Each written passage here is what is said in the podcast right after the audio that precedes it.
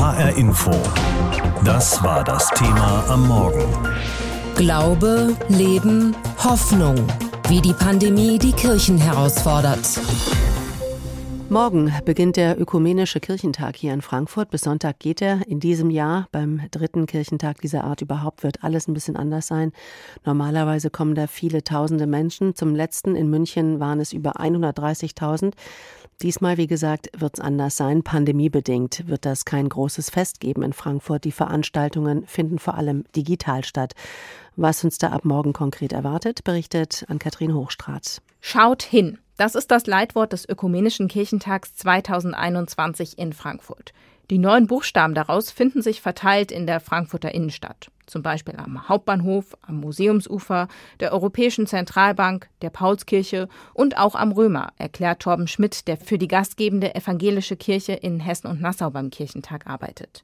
Die Buchstaben sind Fotomotiv. Sie sollen aber auch zu einem Spaziergang durch die Stadt anregen und das Digitale mit dem Analogen des Kirchentags verbinden. Auf dem Buchstaben gibt es einen QR-Code, den scannt man ein und kommt dann auf eine Website, die für diesen Buchstaben gemacht ist und die zu dem Thema, das der Buchstabe hat, Denkanstöße bietet. Zum Beispiel Diversität auf dem Römer, da steht das U und da gibt es verschiedene Facetten zur Diversität, die man ähm, online abrufen kann und sich dann nochmal mit dem Thema anders auseinandersetzen kann. Und auch das Ganze als Verweis auch auf die Themen, die der Ökumenische Kirchentag in seiner digitalen und dezentralen Form feiert.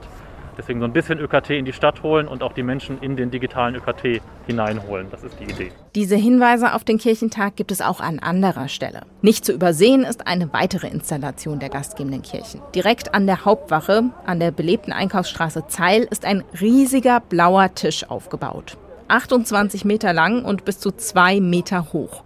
Miriam Kömer-Vogt, Beauftragte der Evangelischen Kirche in Hessen und Nassau für den Ökumenischen Kirchentag, kurz ÖKT. Also wir haben gesagt, der ÖKT ist ja wirklich fast komplett digital geworden, aber wir wollten etwas tun, was die Frankfurter und Frankfurterinnen sehen, genießen, anfassen können. Und äh, die, die halt hier unterwegs sind, für die ist dieser Tisch in erster Linie da. Der Tisch besteht eigentlich aus vier unterschiedlich hohen Tischen, um die sich auch Stühle gruppieren. Das kann man auch übertragen auf die Kirchen, erklärt Miriam Kömer-Vogt. Es sind getrennte Tische, unterschiedlich hoch, unterschiedlich groß. An manchen kann man Platz nehmen, andere Tische sind einem verwehrt, dran Platz zu nehmen. Diese ganze Thematik, äh, die wollen wir hier deutlich machen. Und wir haben einen Punkt, von dem aus der Tisch wirklich aussieht wie eine lange Tafel. Aber ist eine Frage der Perspektive. Ne? Und die Installation ist nicht nur zum Anschauen da, erklärt Werner Thomas. Er ist beim gastgebenden Bistum Limburg für den Kirchentag zuständig. Es ist sogar gewünscht, dass man sich hier auf die Stühle setzen kann und einfach auch mal erleben kann, wie das ist, wenn man tatsächlich an einem großen Tisch, der ein bisschen zu groß für einen ist, oder an einem kleinen Tisch, der gerade so passt, dass man sich gut dran setzen kann. Und es lohnt sich mehrmals nach dem Tisch zu schauen, ergänzt Werner Thomas. Denn die lange Tafel wird von unterschiedlichen Gruppen 15 Mal anders gedeckt. Nicht mit Tellern und Besteck, sondern mit Symbolen und Botschaften. Mal mit Geld, das sich an einem Tisch aufhäuft und am anderen fehlt. Mal mit Spielen für Kinder zum Mitnehmen. Oder einem Regenbogen als Symbol der LGBTQ-Community. Bis zum Ende des Kirchentags am nächsten Sonntag bleibt der Tisch stehen. Den großen Kirchen in Deutschland geht es nicht gut. In Scharen laufen ihnen die Gläubigen weg. Das liegt vor allem natürlich an den Missbrauchsskandalen. Aber vielleicht liegt es bei manchem auch daran, dass er oder sie sich in der Corona-Krise mächtig alleingelassen fühlt. Die Stille der Kirchen, wenn es um die Pandemie geht, ist laut, finden viele. Und sie fragen sich, warum ist es so? Warum schaffen es weder die katholische noch die evangelische, eine bedeutende Rolle in der Bewältigung zu spielen? Würden sich dann vielleicht auch die Gläubigen nicht mehr so abwenden? Diese Fragen haben wir uns auch gestellt angesichts des Ökumenischen Kirchentags, der ja morgen in Frankfurt beginnt. Ich habe mit Detlef Pollack gesprochen. Er ist Religionssoziologe an der Uni in Münster. Ich habe ihn gefragt, viele Menschen leben ja seit Monaten in Angst vor Krankheit, vor Tod, sogar vor der Sorge des wirtschaftlichen Ruins. Sollte da nicht Glaube und Kirche eine größere Rolle spielen? Also es gibt eine ganze Reihe von Befragungen, die versucht haben herauszufinden, ob in der Krise die Religiosität zugenommen hat oder abgenommen hat und wie sich das verhält. Man sollte ja eigentlich meinen, dass Krisenzeiten für den Glauben gute Zeiten sind, aber man muss feststellen, dass diejenigen, die zur Kirche gehören und ein enges Verhältnis zur Kirche und zum Glauben haben, dass diejenigen tatsächlich sagen, dass in der Krise ihr Glaube gestärkt worden sei, Dagegen diejenigen, die ohnehin eher distanziert der Kirche gegenüberstehen, bei denen finden wir eigentlich die gegenteilige Aussage. Die sagen oft, also es hat sich nichts verändert oder sogar ihr Glaube habe sich abgeschwächt. Mhm. Nun befinden wir uns in einer Zeit, in der äh, der Kirche die Gläubigen in Scharen weglaufen. Allein in meiner Heimatstadt Köln ist das natürlich ein Riesenthema gewesen. Da konnte man im Mai überhaupt keinen Termin mehr bekommen am Gericht, da wo man eben den, den Kirchenaustritt bekunden muss, was natürlich vor allem an den Missbrauchsskandalen der katholischen Kirche lag. Glauben Sie, dass Corona da irgendwas ändern könnte, dass vielleicht Menschen doch wieder mehr Hoffnung haben, ähm, äh, was die, die Rolle der Kirche angeht, oder dass es genau das Gegenteil bewirkt? Ich glaube, dass Corona an dieser Stelle nicht sehr viel Einfluss hat. Ganz typisch ist ja, dass man in der Krise persönliche Entscheidungen und der Kirchenaustritt ist eine persönliche Entscheidung zurückstellt, dass man sie aufschiebt. Und viele äh, haben jetzt eher Schwierigkeiten, diesen Austritt zu erklären machen das im Augenblick nicht, aber dann kommt es eben später. Also in meinen Augen wird die Krise selber nicht so sehr viel an dieser Austrittsbereitschaft verändern. Mhm. Wie unterscheiden sich eigentlich diese, ja man muss ja fast sagen, geschrumpften Glaubensgemeinschaften, die sich hier rausbilden, von diesen einstigen riesigen Volkskirchen? In den 50er Jahren waren mehr als die Hälfte der Bundesbürger evangelisch, jetzt gerade mal noch ein Viertel. Ist das jetzt so ein, ein harter und streng religiöser Kern, der zurückbleibt? Das kann man eigentlich nicht sagen, sondern man muss sagen, dass die Kirchen, also was die Mitgliedschaft angeht, kleiner werden, aber damit äh, parallel geht auch das Engagement zurück. Also ich bringe jetzt ruhig mal Zahlen. Bei der katholischen Kirche sieht man, dass also aus einer Kirche, die früher im Westen Deutschlands 40 Prozent der Bevölkerung umfasst hat oder sogar ein bisschen mehr, inzwischen eine Kirche geworden ist mit ungefähr vielleicht 30 oder 32 oder 31 Prozent. In den 50er Jahren ging fast die Hälfte der Katholiken und Katholikinnen regelmäßig zum Gottesdienst. Jetzt sind es 10 Prozent. Also wir haben sozusagen genau dasjenige nicht, was man erwarten könnte, dass die Menschen, wenn sie einer kleineren Gemeinschaft zugehören, sich dann umso mehr in dieser Gemeinschaft engagieren, sondern auch die Gemeinschaft nimmt mit der Zahl der Kirchenmitglieder ab. Schauen wir mal auf äh, diesen Kirchentag, der jetzt in den kommenden Tagen in Frankfurt stattfinden wird auch wenn er mehr digital als analog ist. Was sind das für Menschen, die zu Kirchentagen normalerweise kommen? Ist es, ist es diese harte, diese, oder diese Glaubensgemeinschaft, die übrig geblieben ist, oder erreichen die Kirchen mit solchen Veranstaltungen doch wieder noch ganz andere Menschen? Ähm, beides. Also man muss sagen, es sind vor allen Dingen natürlich die Hochverbundenen, die sich beim Kirchentag versammeln, aber es sind auch diejenigen, die äh, ja mit der Kirche ein bestimmtes politisches Mandat verbinden, die an äh, Umweltfragen interessiert sind, an äh, ähm, ja, gegenwärtigen aktuellen politischen Diskussionen. Also insofern kann man sozusagen über den Kirchentag ein bisschen ausstreuen und Menschen erreichen, die äh, vielleicht nicht zu den traditionellen Kirchgängern gehören, aber gleichwohl ist doch ganz typisch, dass man zum Kirchentag geht, wenn man schon eine intensive Beziehung zur Kirche hat. Jetzt befinden wir uns schon im zweiten Corona-Jahr. Die Talkshows, die Zeitungen, alles ist voll mit dem Thema Corona und überall sitzen Vertreterinnen und Vertreter aus Politik, aus Gesellschaft. Was aber auffällt ist, die Kirche ist fast laut sehr, sehr still. Von ihr ist sehr wenig zu hören. Abgesehen mal von der Debatte um Präsenzgottesdienste. Äh, zeigt das nicht, dass die Bedeutung der Kirche auch in der Krise jetzt schon weitestgehend verloren gegangen ist? Also ich denke mal, es zeigt vor allen Dingen eins, nämlich dass die Kirchen selber die Entscheidung getroffen haben, jetzt nicht zu den großen Deutern der Pandemie sich aufzuschwingen oder etwa davon zu reden, dass man darin das Handeln Gottes oder sowas sehen könnte. Sie haben sich, glaube ich, ganz bewusst entschlossen, da Zurückhaltung walten zu lassen und sie sind in meinen Augen sehr wohl aktiv in den Gemeinden, aber gewissermaßen mehr im Kleinen. So, also sie bieten ja Gottesdienste an ähm, oder auch Seelsorge und sie sind tätig natürlich auch nach wie vor in der Caritas und der Diakonie. Also man müsste sagen, Kirchen in dieser Krisensituation sind nachgeordnete Institutionen, so wie das vielleicht auch sonst der Fall ist, aber noch stärker. Und sie sind nicht mehr in der Lage, gewissermaßen die Pandemie für alle zu deuten, sondern sie ja, gehen mit den Problemen um, die die Menschen vor Ort haben. Morgen geht in Frankfurt der dritte ökumenische Kirchentag los, wenn auch nur virtuell. Statt des geplanten Festes für mehr als 100.000 Teilnehmer und Teilnehmerinnen wird es wohl jetzt eine eher digitale Veranstaltung. Nachdem über ein Jahr lang in den Gemeinden nur wenig möglich war, wie viel ist vom Gemeindeleben überhaupt noch übrig, wenn abgesehen von Gottesdiensten in dünner Besetzung fast alle Gruppen und Gemeindefeste ausfallen mussten? Birgitta Söhling berichtet aus der Gemeinde St. Birgit in Wiesbaden. Für manchen ist es Wiesbadens urigste Kneipe. Die Pfarrei St. Birgit hat im Turnraum der ehemaligen Kita einen Pub als Jugendtreff eingerichtet. Paddy's Pub. Hier kann man sein Guinness an großen Holzfässern trinken, die als Stehtisch dienen. An den gelben Wänden hängt allerlei Kurioses, das die Jugendlichen auf Flohmärkten aufgestöbert haben. Eine Mandoline etwa, alte Schlittschuhe oder ein Pferdegeschirr. Normalerweise ist an Paddy's Thursday die Hütte voll. Pfarrer Frank Schindling. Es gibt ja nichts Schöneres, als wenn in einer lockeren Freizeitatmosphäre überhaupt nicht gezwungen oder aufgezwungen dann auf einmal ein tiefgreifendes Gespräch geführt wird über Dinge innerhalb der Kirche, über persönliche Glaubensfragen und so weiter. Das passiert ganz, ganz häufig. Doch der beliebte Treff ist seit Monaten verwaist. Dabei ist Beziehung nicht nur in der Jugendarbeit wichtig.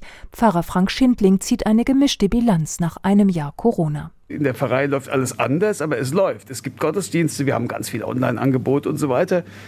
Da bin ich erstmal dankbar für. Aber das Gemeindeleben läuft eben nicht. Und das ist wirklich schmerzhaft. Und manchmal denke ich mir, oder manchmal bange ich drum, ob das alles wieder so wird, wie es mal war. Manche fürchten schon, dass die Pandemie die Austrittswelle in der evangelischen und der katholischen Kirche noch verstärken könnte, etwa weil Selbstständige in Finanznot geraten. Andererseits muss man erstmal einen Termin beim Standesamt ergattern, um seinen Austritt zu erklären, was gerade auch nicht einfach ist. Genaueres werden die Austrittszahlen für 2020 zeigen, die im Juni veröffentlicht werden. In der Sakristei von St. Birgit tüfteln zwei Männer gerade daran, wie man Bild und Ton aus der Kirche ins Freie übertragen kann. Was solche technischen Lösungen angeht, hat die Gemeinde St. Birgit eine steile Lernkurve hingelegt. Man trifft sich in Videokonferenzen und Online-Andachten. Trotzdem fehlt was, seufzt Thomas Hucke. Ja, vor allem eben das Zusammentreffen mit anderen. Das ist natürlich jetzt nur alles mit Abstand oder online möglich. Das macht natürlich nicht ganz so viel Spaß. Und in der Kirche natürlich das Singen. Das fehlt natürlich ungemein. Der 46-Jährige engagiert sich im Pfarrgemeinderat und sorgt dafür, dass man die Sonntagspredigt als Video im Netz sehen kann. Die Seelsorger teilen ihre Gedanken zum Evangelium außerdem in einem täglichen Podcast. Nicht nur sie, auch Mitglieder aus der Gemeinde, neulich sogar eine Achtjährige. Damit erreichen sie mehr Menschen als mit dem traditionellen Werktagsgottesdienst vor der Pandemie, sagt Pfarrer Frank Schindling. So ein Podcast, der geht anderthalb bis zwei Minuten, den kannst du dir mal eben schnell anhören. Das ist auch vielleicht zeitgemäßer, ist, vielleicht ist es auch leistbarer für viele. Also wir haben schon beschlossen, dass das mit dem Podcast weitergeht. Nicht alles nur Schwarzmalen ist auch die Haltung von Thomas Hucke. Er kann damit leben, dass der ökumenische Kirchentag in diesem Jahr eben anders läuft. Es kann ja schön sein, das auch vielleicht in den eigenen vier Wänden zu machen, vielleicht gemeinsam mit der Familie vor dem Bildschirm. Das kann ja ganz ungewohnte Vorteile haben. Vielleicht kann man so auch mehr Angebote wahrnehmen, als wenn man eben physisch irgendwo vor Ort ist. Natürlich haben es die vielen Seelsorgerinnen und Seelsorger auch schwer, Gemeindearbeit zu gestalten, wenn die Gemeinde sich nicht versammeln kann. Allerdings fällt schon auf, von den Kirchen ist auch im zweiten Corona-Jahr auffällig wenig zu hören. Als große Wort- und Impulsgeber auf alle Fälle sind sie nicht aufgefallen. Ich habe mit Klaus Mertes gesprochen. Er ist Jesuitenpater, war bis letztes Jahr Direktor des Jesuitenkollegs in St. Blasien im Schwarzwald. Heute ist er als Seelsorger in Berlin tätig. Er hat mal gesagt, die Kirche sorgt sich vor allem damit, nicht negativ aufzufallen in der Krise und macht einen geradezu eingeschüchterten Eindruck. Ich habe ihn gefragt, was er damit gemeint hat. Naja, also es ist ja sehr, sehr viel Positives geschehen, aber ich, es gibt Pfarrer, die äh, einfach nichts mehr gemacht haben. Und äh, ich hatte äh, Situationen gegeben, wo ich äh, auf folgendes Argument gestoßen bin. Ja, wir wollen nicht äh, alles, was möglich ist, ausprobieren, weil das Image der Kirche sowieso so schlecht ist wegen dem Missbrauch, dass wir nicht weiter auffallen wollen. Also so eine verängstigte Stimme, das meinte ich, ja. wenn ich recht daran erinnere, mit der eingeschüchterten Stimmung. Also die Kirche fällt so oft so viel negativ auf in den letzten Jahren, so viele negative Schlagzeilen produziert, dass man jetzt Angst hat, nochmal, wie soll ich sagen, templarisch aufzutreten. Aber das ist ja eigentlich ganz komisch. Da sind die Menschen so in der Not in der Corona-Krise. Sie haben Angst um ihr eigenes Leben, um die Gesundheit ihrer Familie. Sie haben vielleicht auch Angst vor dem wirtschaftlichen Ruin und bräuchten doch gerade jetzt die Kirche. Ja, man muss ja auch nicht laut sein, um präsent zu sein. Das ist ja die andere Seite der Medaille. Es geschieht auf der Ebene der Seelsorge unglaublich viel. Ich selbst bin äh, täglich äh, stundenlang also mit Seelsorge befasst, mit Telefongesprächen, mit Besuchen von Angehörigen, mit Trauerfeierungen, mit Tröstungen, mit äh, Beerdigungen, also alle möglichen. Das tun ja ganz, ganz viele auch in der Krise. Nur äh, man begleitet das ja nicht sofort immer mit Öffentlichkeitsarbeit. Mhm. Was ich gemeint habe, war äh, die öffentlichen Äußerungen, die ich gehört habe, wo es eine gewisse Zurückhaltung gab. Und da gab es auch diesen Effekt der Einschüchterung, den ich gespürt habe. Mhm. Aber das heißt ja nicht, dass nichts gemacht worden ist. Ja, und natürlich Nächstenliebe heißt Abstand halten. Das war natürlich auch für viele Pfarrerinnen na und Pfarrer ja, so ein bisschen die ja. Devise. Naja, ich finde das schwierig. Es gibt Situationen, in, in denen kann man keinen Abstand halten, wenn man Nächstenliebe üben will. Zum Beispiel, wenn man Kinder aus Gewaltsituationen in Familien retten will oder wenn man Sterbende begleiten will. Also insofern finde ich, kann man diesen Satz, äh, Nächstenliebe zeigt sich in diesen Zeiten durch Distanz, nicht einfach so durchbrettern. Mhm. Es gibt Situationen, in denen kann Nächstenliebe nur durch riskante Nähe gezeigt werden. Die riskant ist nicht nur für einen selbst, sondern auch für andere. Das ist ebenso und das geht auch, ist auch nicht zu vermeiden. Und diese Risiken muss man auf sich nehmen einschließlich dann der Beschuldigung, dass man verantwortlich ist dafür, dass man dadurch, dass man sich in eine Situation hineinbegeben hat, in der man angesteckt werden kann, jetzt wiederum andere anstecken kann.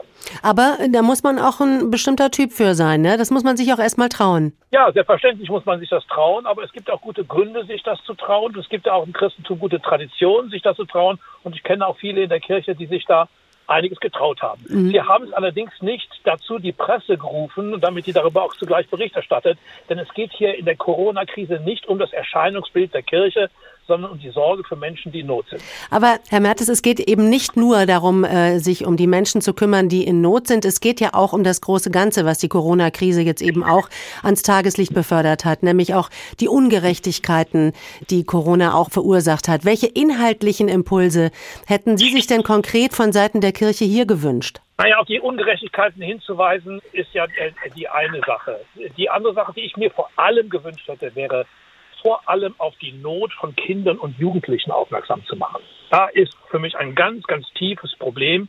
Da hätte ich mir mehr und deutliche Worte gewünscht. Viele, viele Menschen leben seit über einem Jahr in Angst vor Krankheit und Tod. Wir sind jeden Tag auch mit den Infektionszahlen und auch den Sterbezahlen und Berichten aus Intensivstationen konfrontiert. Äh, müssten wir auch dazu nicht viel mehr von den Kirchen hören? Ja, wir müssen uns vor allem von dem Tunnelblick verabschieden. Viele Menschen haben Angst vor Tod und Krankheit.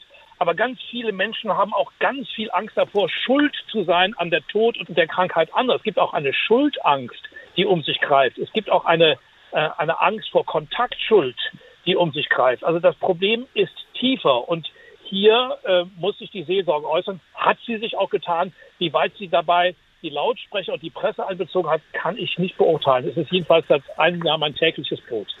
Nun äh, laufen ja die Gläubigen beiden Kirchen äh, in Scharen davon. Das ist bekannt und nicht neu. Zeigt vielleicht auch Corona und die Krise und auch diese die laute Stille der Kirche, dass die Menschen vielleicht auch gar nicht mehr so sehr die Kirche brauchen? Das weiß ich nicht. Das müssen die Menschen entscheiden, ob sie die Kirche brauchen oder nicht. Es geht ja auch der Kirche nicht darum, jetzt gebraucht zu werden. Das ist ja nicht das Wichtigste. Ich habe eine umgekehrte Frage. Was hat denn unsere Gesellschaft zu sagen zu dem Thema Angst vor dem Tod? Die Kirche hat hierzu eine Botschaft, nämlich die, dass der Tod nicht der schrecklichste aller Schrecken ist. Und, äh, ähm, und dass es auch eine Hoffnung im Tod gibt und dass es sich lohnt, ein Leben lang mit dem Tod zu befassen und nicht erst am Lebensende, wenn es darum geht, die Todesstunde um einige Tage, Wochen und Jahre weiter zu verschieben. Ich finde, das ist eine ganz wichtige Botschaft der Kirche. Wer sie brauchen kann und wem sie hilft, soll sie annehmen, wer nicht, eben nicht. Aber die Botschaft ist da und sie ist ein Angebot an die Öffentlichkeit. HR Info. Das Thema. Wer es hört, hat mehr zu sagen.